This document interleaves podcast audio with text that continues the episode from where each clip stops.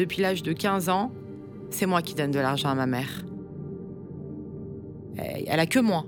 Donc il faut s'habiller, il faut manger, il faut bah, aider maman puisqu'elle a des gros soucis financiers. J'ai envie de lui faire plaisir, j'ai envie que ma maman elle a un appartement euh, euh, joli dans lequel elle se sente bien. Et voilà, j'ai envie de faire kiffer ma mère, j'ai envie, euh, j'ai envie de la faire kiffer. C'est comme ça maintenant, c'est moi le, le, chef de famille. Donc il y a des longs mois où il n'y a rien. Il y a des longs mois où je me débrouille autrement. Pendant l'adolescence, un petit peu fin, fin adolescence, je fréquente un peu les voyous. Mon meilleur ami euh, était un petit peu voyou. Euh, on était une sorte de petit clan. Un de, mes amis me propose de faire passer euh, de la drogue. J'accepte. J'étais avec un homme et on était censé être un couple dans un camping-car. Voilà, quel était mon rôle et euh, j'avais juste à être là. J'avais juste, euh, je devais être dans la voiture. Moi, j'écoutais ma musique à l'époque. Je me souviens, c'était Asia. Et voilà, et ça s'est très bien passé. Euh, on est tombé en panne. C'était à mourir de rire, mais sur le moment, je peux t'assurer que tu as très très peur. Écoute, j'en ai gardé un super souvenir. C'était genre colonie de vacances. On est arrivé en Espagne, dans une maison. on a mangé, on a rigolé. voilà, c'était vraiment ambiance colo de vacances.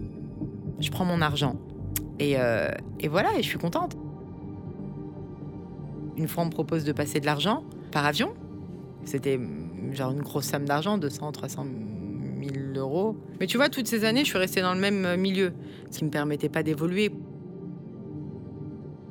Moi, la vie des voyous, euh, de cité, de, de, de shit, de, trucs tordus, ça m'a saoulé. Quoi. Je, euh, je l'ai fait, euh, voilà, ponctuellement, ça m'a rendu service.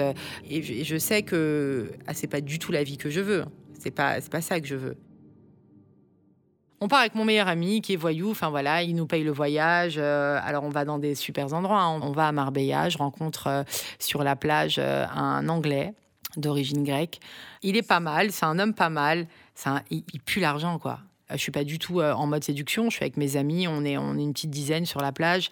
Et, euh, là, il y a un type, donc cet anglais là, qui a, qui a un gros coup de cœur pour moi, qui va voir ma meilleure amie, qui lui parle en anglais parce que moi, je parle pas du tout. J'ai les bases scolaires et qui lui dit qu'il a, qu'il a eu un coup de cœur pour moi. Et il nous demande de rester. Donc, il nous invite à dîner. On dîne avec je sais pas, des top modèles, un homme d'affaires. Euh, lui, c'était un vrai riche, euh, vrai, vrai riche. Il travaillait dans le pétrole. Il avait la fameuse carte noire euh, que peu de personnes ont dans le monde. C'est le vrai luxe. C'est pas une, une pâle imitation. C'est pas je, suis dedans. On échange nos coordonnées, on se revoit à Paris assez régulièrement. On va, on va dîner à l'atelier. Euh, j'aime le vin, je suis une grande amatrice de vin. Et euh, il prend un Château Margaux, c'est un très bon vin.